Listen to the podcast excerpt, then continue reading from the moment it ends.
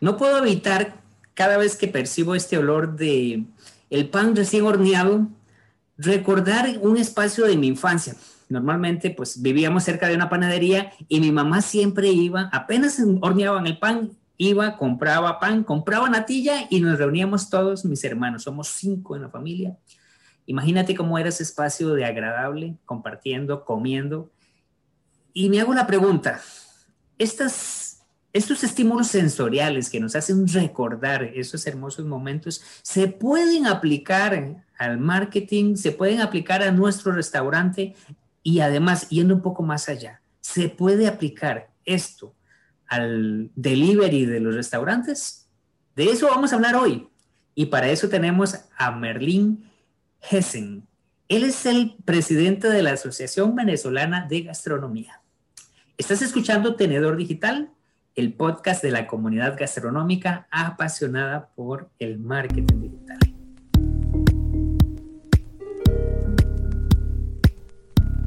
Bienvenido, Merlín. Gracias por estar acá. Un gran abrazo. Qué gusto saludarte desde Venezuela a Costa Rica. Eh, es un honor estar tu, en tu, podcast compartiendo con tu audiencia y bueno, eh, tal cual desde la Asociación Venezolana de Neurogastronomía, un puente hacia allá siempre es maravilloso. Te agradezco mucho por tu espacio, Marlene. Este, sigo tu cuenta desde hace ya un buen tiempo y me gusta mucho lo que estás compartiendo. Al final de este espacio voy a, tener los enlaces de tus cuentas para que también las personas puedan seguirte. Tú te enfocas en el neuro, en el neuro, la neurogastronomía, así es, ¿verdad? Y ya escuchaste mi introducción. ¿Qué te parece? O sea, ¿por qué es que nosotros cuando percibimos un aroma, un, a veces podemos ver algo, y eso nos lleva a un recuerdo, nos trae un recuerdo y lo podemos vivir, lo podemos este, percibir como si lo tuviéramos en ese momento ahí al frente. Merlín, ¿puedes hablar un poco sobre eso? Mira, es, eh, es maravilloso cuando uno lo describe, cuando uno lo vive, cuando uno lo siente. Y eh, cuando uno lo estudia o hace consciente lo inconsciente, que es un poco lo que hablamos nosotros desde la neurogastronomía aplicada, uno se da cuenta eh, que es un mecanismo maravilloso de nuestra mente para fijar memorias que nos da identidad. Y eso es algo trascendental dentro del trabajo que tú haces y el que nosotros hacemos. Eh, cuando uno está trabajando un proceso de consultoría, cuando uno está eh, conversando con el dueño de un restaurante, saber que nuestro cerebro tiene un mecanismo importante que fija memorias a través de lo que llamamos los aromas de los alimentos, del sabor del alimento, para fijar memorias que nos dan la identidad y nos hace quienes somos, eso es eh, un, momento guau. Fíjate tú, cuando describías con cada palabra, hablaste del aroma, de la panadería, de cuando eh, eh, ese pan recién horneado y tu mamá iba, compraba el pan, compraba natilla, se regresaba y lo compartía con ustedes, con tus cinco hermanos o eran cinco hermanos en total, fíjate tú, tú nos presentaste una muestra de algo que para ti significa oro. Nos hablaste de tu identidad, de quién tú eres, de lo que importante que es tu familia, del compartir en torno a ese proceso. Y todo eso quedó grabado en tu mente porque tu cerebro dijo, oye, un momentico, el que mi mamá tenga este gesto de amor hacia nosotros, que podamos estar reunidos en comunión en esta mesa, este, yo creo que eso es importante para mí en un futuro. Así como que yo voy a guardar esta información. ¿Y con qué la guardo? Mira, lo más fácil que tengo es el pan, la natilla. Déjame utilizar eso como las llaves para poder abrir esa ventana de memoria. Y ahí es donde se da eso que llamamos identidad la identidad que tenemos es a partir de lo que comemos, en gran parte, ¿verdad? Entonces, fíjate tú, si yo soy dueño de un restaurante, cuán importante es saber que todo lo que yo sirvo en una mesa no es solamente para generar una experiencia, es para generar una memoria que alguien vino a buscar, que va a querer recordar para poder vivir ese momento otra vez en su mente. Entonces, hay unas cuantas cosas interesantes que vamos a descubrir a lo largo de esta conversación hoy. Merlin, esto que me comentas y que ya empiezas a, desglosar de una forma científica, creo que los restauranteros ya lo manejan desde hace muchos años y cuidado si no, décadas, en donde pues ellos han comprendido que el olor hace que tu cliente regrese, que el olor hace que la persona recuerde ese restaurante indistintamente en donde haya percibido ese aroma. Aquí, por ejemplo, en, en Costa Rica, recuerdo que hace algunos años, ya más de 15 años, había un señor que hacía parrilladas en la carretera y las vendía de forma... Eh, tenía un pequeño negocio, lo que llamamos aquí un pequeño chinamo. Y él ponía, él colocaba en la parrilla, aparte del producto que vendía, ciertos elementos, entre esos una cebolla, y le preguntamos, ¿para qué la cebolla? No, la cebolla es para que suelte aroma y que las personas perciban el olor. Entonces, por eso te traigo eh, ese recuerdo también en este momento, porque se alinea mucho con lo que estamos hablando. Las personas saben, pasan por un restaurante, pasan por cierto lugar y dicen, mira, es que este olor es particular, pero ¿cómo empezar de forma consciente a utilizar eso a nuestro favor, Merlin. En la neurogastronomía, eh, al igual que el neuromarketing, nosotros no buscamos, eh, eh, no, no, no, somos, no enarbolamos la bandera de decir es que esto es un descubrimiento, sino simplemente le damos razón a lo que la humanidad ha sabido a lo largo del proceso. Una de las cosas más importantes que se ha trabajado en las neurociencias aplicadas es la relevancia que tiene el aroma para nuestro cerebro. El aroma, el olfato, el sentido del olfato, eh, es el único sentido que está conectado directamente con el cerebro sin pasar por ninguna alcabala.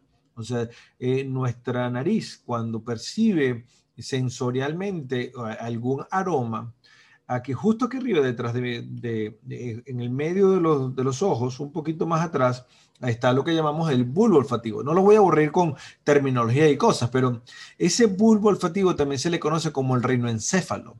Lo que quiero decir con esto es que esto que tenemos aquí es literalmente una extensión de nuestro cerebro y lo que estimula el sentido del olfato son neuronas directamente el resto de nuestros sentidos, la vista, el oído, el gusto y el tacto, conectan con nervios que envían la información hasta la parte de atrás de nuestro cerebro, hasta el tálamo, y ahí se distribuye por todas partes. Un aroma conecta con nuestro eh, cerebro emocional, el sistema límbico, lo que conecta con nuestras emociones. Entonces, cuando tú hueles algo sin pasar por Go, como decimos, como el juego de Monopolio, este, va directo a emocionarte. No puedes controlar la emoción que se genera con el olfato, porque el olfato estimula, por un lado, tus emociones y abre puertas de las memorias que tienes guardadas ahí. O sea, si tú vas caminando por la calle digamos que pasa alguien por tu lado y esa persona tenía el perfume de tu primer amor, el mundo se paraliza en ese momento tú te detienes en un proceso que te cuesta comprender, respiras profundo y volteas. Volteas a ver si era ella o si era, ¿sabes? Como que uno que, ¿será o no será? Y de repente ponte que no era, regresas al frente y sigues caminando. En ese seguir caminando, lo que está ocurriendo es que tu mundo cambió. Tus recuerdos son otros, la emoción es otra. La química corporal, lo que está ocurriendo químicamente, las hormonas que fluyen por tu cuerpo son otras. Solo porque el aroma activó mecanismos emocionales y de recuerdos muy, muy poderosos. Y el mundo de los restaurantes, por supuesto, tiene que ver mucho con eso que tú quieres estimular y, un poco eh, una de las preguntas poderosas que se hace la neurogastronomía aplicada, ¿cuál es la intención final que yo hago o que, que tengo que responder para crear eso que llamamos la experiencia perfecta? Ahí hay cosas donde esto tiene que ver. Ahora que hablas de esa experiencia perfecta, pues también viene a colación algo que siempre le digo a mis clientes, o sea, no estás vendiendo solo un platillo, estás vendiendo una experiencia. Y pues algunos negocios, tal vez no gastronómicos, tienen muy claro eso, que cuando tú vendes experiencias es mucho más sencillo captar clientes, fidelizarlos, lograr que lleguen más personas, Pongo el caso de, por ejemplo, la franquicia Disney, que lo desarrolla muy bien en su centro temático. Pero los restauranteros como que todavía les hace falta un poco de comprender toda esta este espacio, o sea, no es un platillo, tienes un espacio, tienes sonidos, tienes este olfato, percibir aromas, en fin, hay muchas cosas, lo visual Y todo esto empieza a jugar un papel muy importante en la experiencia. Ahora bien, este tema puede ser que se haya desarrollado ya con más profundidad, pero yo quiero llevarlo y aquí es donde tengo el reto para ti, Merlín.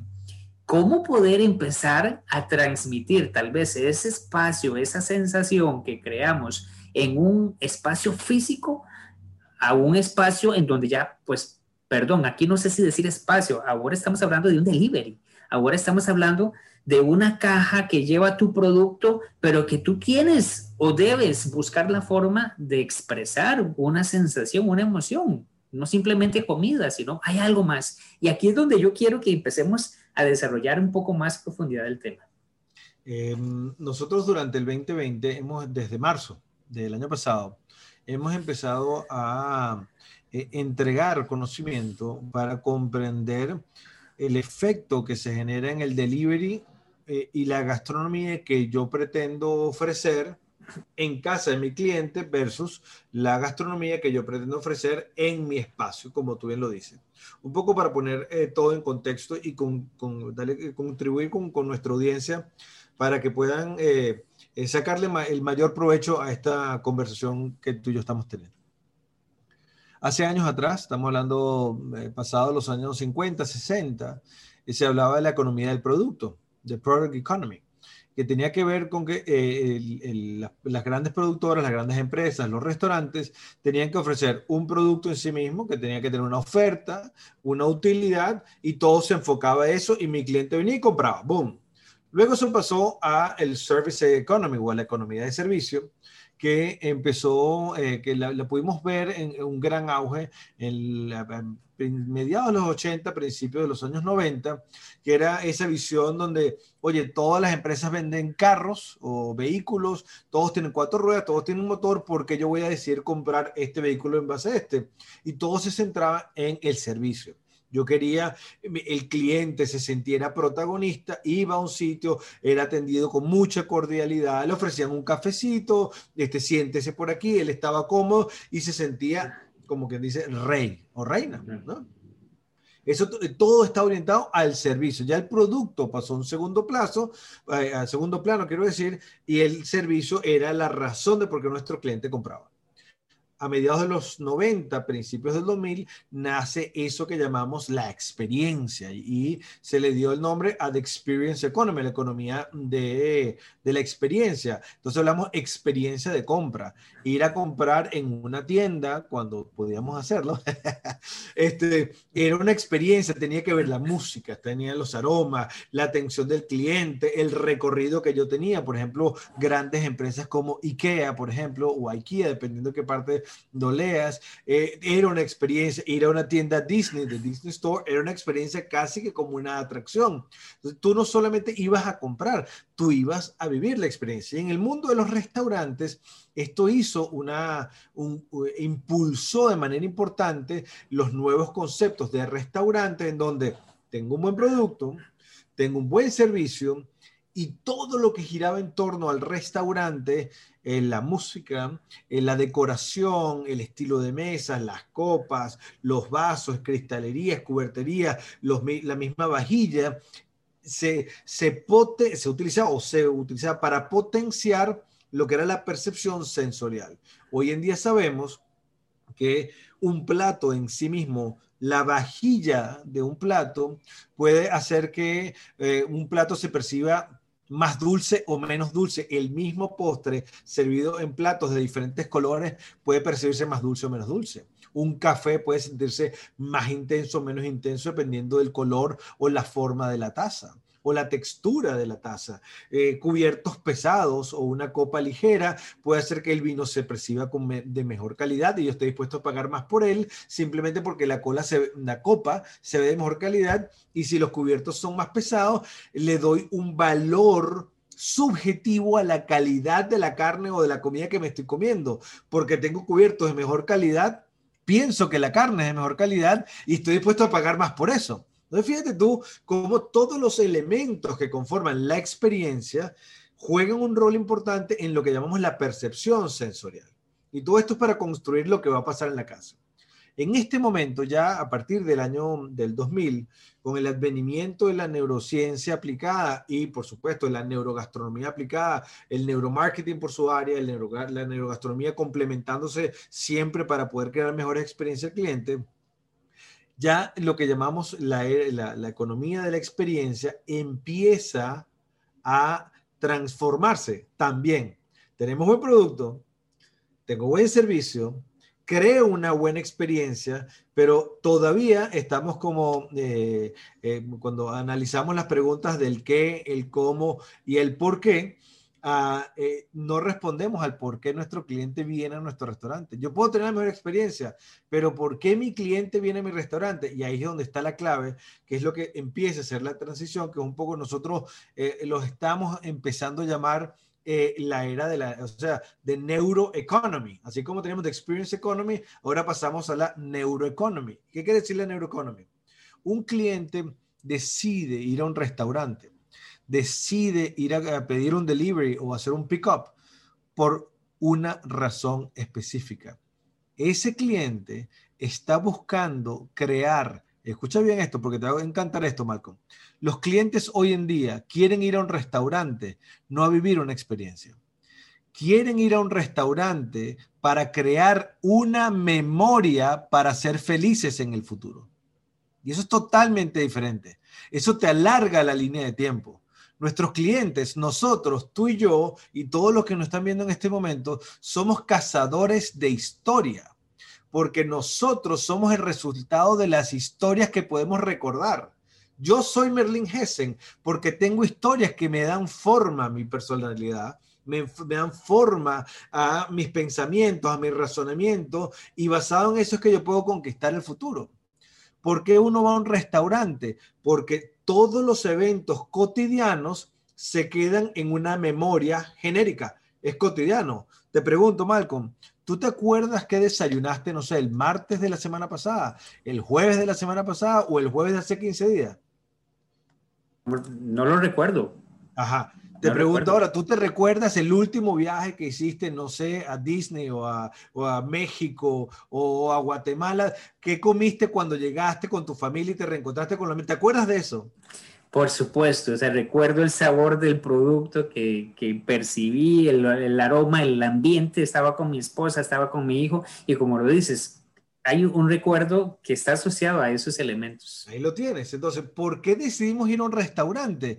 Porque tu cerebro te está diciendo a gritos, sal de la rutina, necesito un momento diferente donde mi memoria se activa a largo plazo, voy a guardar esta memoria porque tú en el futuro vas a querer recordar ese momento para tú ser feliz. Entonces, un restaurante, mi querido Malcolm, es un creador de historias de felicidad, no de, ofrecer un buen producto, no de ofrecer un buen servicio, no de crear una experiencia, no. Nosotros creamos historias a través de un buen producto, de un buen servicio y de una experiencia que creamos. Entonces, la historia es hacia allá, hacia el futuro mismo. Cuando tú cambias eso dentro de la ecuación, tú dices, yo estoy haciendo lo suficiente para ahora crear una historia buena. Tengo un buen producto para crear una historia tengo un buen servicio para que mi cliente cree una historia, tengo una buena experiencia para crear una historia. Si yo no te respondo sí a cada una de esas preguntas, tengo trabajo que hacer. Porque mi cliente, si mi experiencia es genérica, no la recuerda y no regresa más nunca.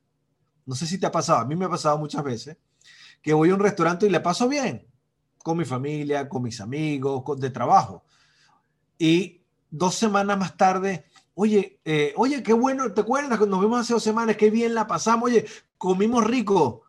¿Y dónde fue que fuimos? Oye, ¿dónde es que estaba ese local? Oye, me acuerdo lo que comí, pero no me, me acuerdo que estaba contigo, pero no me acuerdo dónde era. ¿Tú te acuerdas? Perro, es que me cuesta recordarlo. ¿Cómo se, ¿Dónde es que era? No, no, ahí no fue. Y tienes una lucha por recordar. Imagínate tú que tú haces todo un esfuerzo para servir un plato de comida y nuestro cliente no se acuerda de nosotros. ¿Por qué no se acuerda? Porque no pudimos crear la historia. Entonces ahora vamos a responder a tu pregunta y al trabajo que hemos venido haciendo a lo largo del 2020. Por favor, sí, y pues definitivamente que todo esto que nos has comentado es necesario para comprender lo que viene. Claro, porque ¿qué ocurre? Imagínate en estos tiempos tan complejos en donde la rutina está entre cuatro paredes. ¿Qué quiere decir eso? Los platos que yo preparo en mi casa por rutina se van reduciendo cada vez más, por una razón muy particular.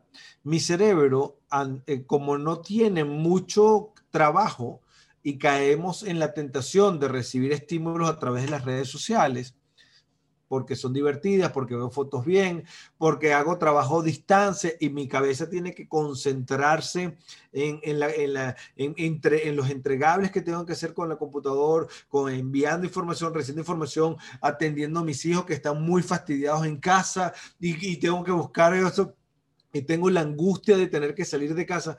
Todo eso hace que la cotidianidad eh, tenga menos recursos para pensar, porque es eso que uno dice, ¿qué cocino hoy? Es una angustia. Y si mi cerebro no quiere angustiarse, va a cocinar rutina. El menú de una familia en estos tiempos se reduce a entre unos 7 y 11 platos a la semana. Y eso incluye desayuno, almuerzo y cena.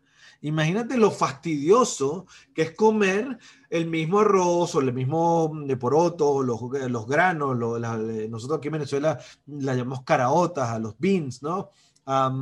Eh, comer la misma carne, el mismo pollo. Es una rutina que te vuelve y te va haciendo cada vez eh, menos feliz porque la gastronomía se supone que debe elevar tu felicidad. Si caes en una rutina, ya tú no buscas el encuentro en la mesa, pero nuestro cerebro es sabio y dice, quiero mesa, quiero familia, quiero pasarla bien y viene la llamada al delivery. Quiero hacer un pedido que me lo traigan a mi casa porque quiero placer. En este momento, a lo largo del 2020, hay tres tendencias que verdaderamente eh, se potenciaron en cuanto a la experiencia en el hogar. Tiene que ver con lo que llaman comfort food, comida confort, que tiene eh, eh, pizzas, hamburguesas, comidas que son estofados caseros, comida que yo sé que usualmente puedo comer en mi casa tardes de película o noches de película. El comfort food para el cerebro es un estado de placer eh, potenciado por una hormona que se llama dopamina, por los, por, la, por los carbohidratos que se comen, por el umami, que es esa, eso que viene en las carnes, en los embutidos, en los jamones, en los quesos, en los gratinados, todo eso potencia un placer físico. Entonces, el comfort food tiene un, un gran, un, un éxito importante. En la segunda tendencia que hemos detectado en estos tiempos es lo que se llaman family style dinners, o sea, comidas o cenas o experiencias familiares. ¿Qué quiere decir esto? Es que nos sentamos a la mesa y yo pongo en el centro de la mesa una pieza de carne para compartir, un lomo de cerdo, eh, un pollo o piezas de pollo o eh, tenderloins, eh, solomillo en salsa de vino tinto, una cazuela con papas, este, una, una, lasaña, una pasta con una salsa. O sea, es algo que yo pongo en el centro de la mesa con un contorno y la familia comparte la misma comida. Entonces eso es bellísimo. Y la tercera, tendencia que en estos tiempos se ha potenciado en contrapuesto a lo que acabamos de hablar, es comida saludable. Y lo que tiene que ver con la comida saludable, que es la comida cotidiana, es porque hay un miedo desde la neuro, hay un miedo a que me voy a enfermar y qué pasa si mi cuerpo no está preparado para la enfermedad que me va a tocar de todas, todas percibir. Entonces, para reforzar mi sistema inmunológico, necesito comer comida saludable. Necesito comer comida con menos grasa, comer productos. Y eso se transforma en una comida, fíjate tú, la comida saludable se transforma en una opción cotidiana. El comfort food es cuando necesito sentir como que alguien me abraza y me quiere. Ese es el comfort food. Y la otra es cuando quiero reunirme y crear una experiencia familiar para conversar, para reír, para pasarla bien. Son tres, todas son tres experiencias que necesita el cuerpo y todo es la neuro. Si yo soy un restaurante entonces, que quiere conectar con mi cliente, yo necesito saber lo, que llaman los miedos, la angustia, los temores que mi cliente está sintiendo ahorita. Y hay algo que es importante, Malcolm. Ah, sé que en Venezuela decimos que nos encadenamos cuando hablamos mucho, ¿no? Pero es que es una sola, es una idea, ya, ya, ya te voy a, te prometo que voy a dejar hablar en dos minutos. Eh, una de las cosas interesantes cuando analizamos la neuro del de el delivery y el pick-up es que nuestros clientes tienen una representación mental, un sesgo cognitivo, que es el otro término que también se le usa, en relación a las experiencias que se deben tener en casa y las que yo tengo en un restaurante. Un restaurante usualmente merece que yo me vista diferente, me imagino alguien que me va a atender, voy a estar sentado en una mesa diferente, tengo una música diferente, un ambiente diferente, que le dice a mi cerebro qué experiencia vivir, qué voy a comer. Y esto lo demostramos con eh, nuestro experimento que ganó el Neuro Challenge que se llevó a cabo en Costa Rica en octubre del año pasado. Demostramos cómo el ambiente incide directamente en lo que yo decido comer, a pesar de tener otra idea de qué voy a comer, el ambiente embarga mi deseo y cambia lo que yo tenía pensado. Entonces,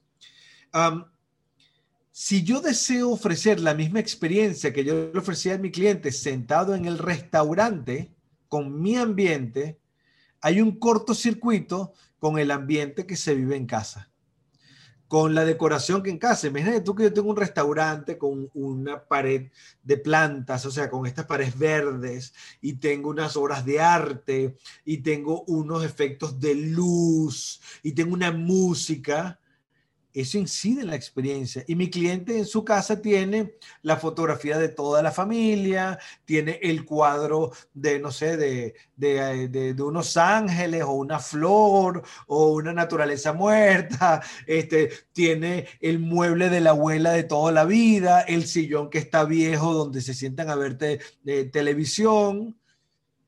Ese ambiente no beneficia mi comida, ese ambiente beneficia el comfort food la pizza, porque la pizza ya vive bien. Fíjate tú cómo las acciones de Pizza Hut, de Domino's, sean todas en la bolsa, han capitalizado, porque las ventas se han vuelto millonarias en los Estados Unidos, porque la gente quiere comer pizza, no quiere comer file miñón. Es todo un asunto. Fíjate que pues eso entonces empieza a aclararme un poco de que dependiendo de la experiencia que quiere vivir nuestro comensal o que nosotros queramos transmitir, así tiene que también responder todo lo que nosotros podamos enviar. Eh, te pongo un ejemplo, o sea, es que creo que entonces para un, estilo de comida, comfort food, es mucho más sencillo hacer un delivery y que sea más exitoso y expresar esos, eh, hacer llegar esas sensaciones que queremos transmitir porque son muy semejantes, ¿verdad? Según entiendo. Pero ¿qué podría hacerse entonces, Merlin, si mi negocio va más enfocado hacia un estilo tipo family style, diner? Creo que así lo llamaste, ¿verdad? O por ejemplo, el otro que es comida. Sí. Fíjate, con casual dining o fine dining, nuestra recomendación es, hay que crear experiencias de celebración experiencias de comunión, experiencias de pareja, en donde un grupo de personas pueden vivir la experiencia perfecta y nosotros los vamos a ayudar a ellos a que sea perfecta en su casa. Por ejemplo, si yo producto eh, un roast beef clásico, ¿no? O un beef Wellington, o un pollo al horno, o un pato, este, un magre de pato, o un lomo de cerdo, no sé, un plato con una carne en una salsa especial, uh, un buen contorno, ese es mi producto. Servicio, te lo voy a enviar en un empaque, ¿verdad?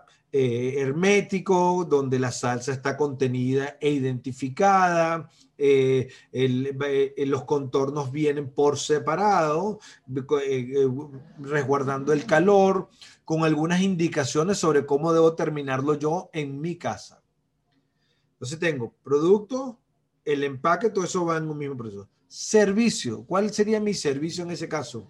Yo debo garantizar que mi cliente sepa cuando eso llega a casa, qué hacer con eso.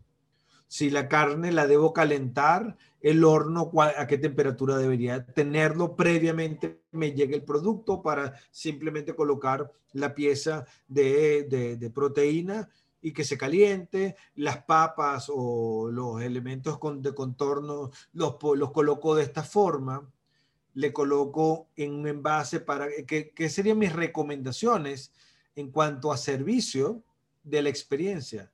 Y la experiencia, te vas a quedar ahí y vas a ir, vas a retroceder a los años 80 en este momento. No, a tu cliente le tienes que ayudar a crear la experiencia en casa. ¿Y cómo sería esa experiencia? Le envías un audio, por ejemplo, utilizando las apps que existen, Telegram, WhatsApp, FaceTime, no sé y le envías tú, te grabas y le dices, gracias por haber pedido esta, esta experiencia. Bueno, ya sabe que la carne hace esto, esto, esto y esto. Ahora, aquí le estoy dando un código de barra para que se baje nuestro playlist de Spotify para que usted tenga un ambiente que va a colocar de fondo para disfrutar de esta experiencia. La mesa, busque su mejor vajilla, coloque el tenedor de este lado, el cuchillo de este otro, coloque su servilleta, sirva una buena copa de vino. Para esta experiencia nosotros le sugerimos una armonía en vino que tenga esta, esta o esta o esta característica. Llévelo a esta temperatura, baje las luces del espacio donde va a colocarse, invite todo el mundo a sentarse a la mesa, sirva a la mesa y eh, comente lo que tiene y de frente a usted tiene un beef bourguignon que viene, tiene este origen, tiene esta historia y fue preparado por nuestro chef para usted. La ensalada fue inspirada en esto, las papas fue esto.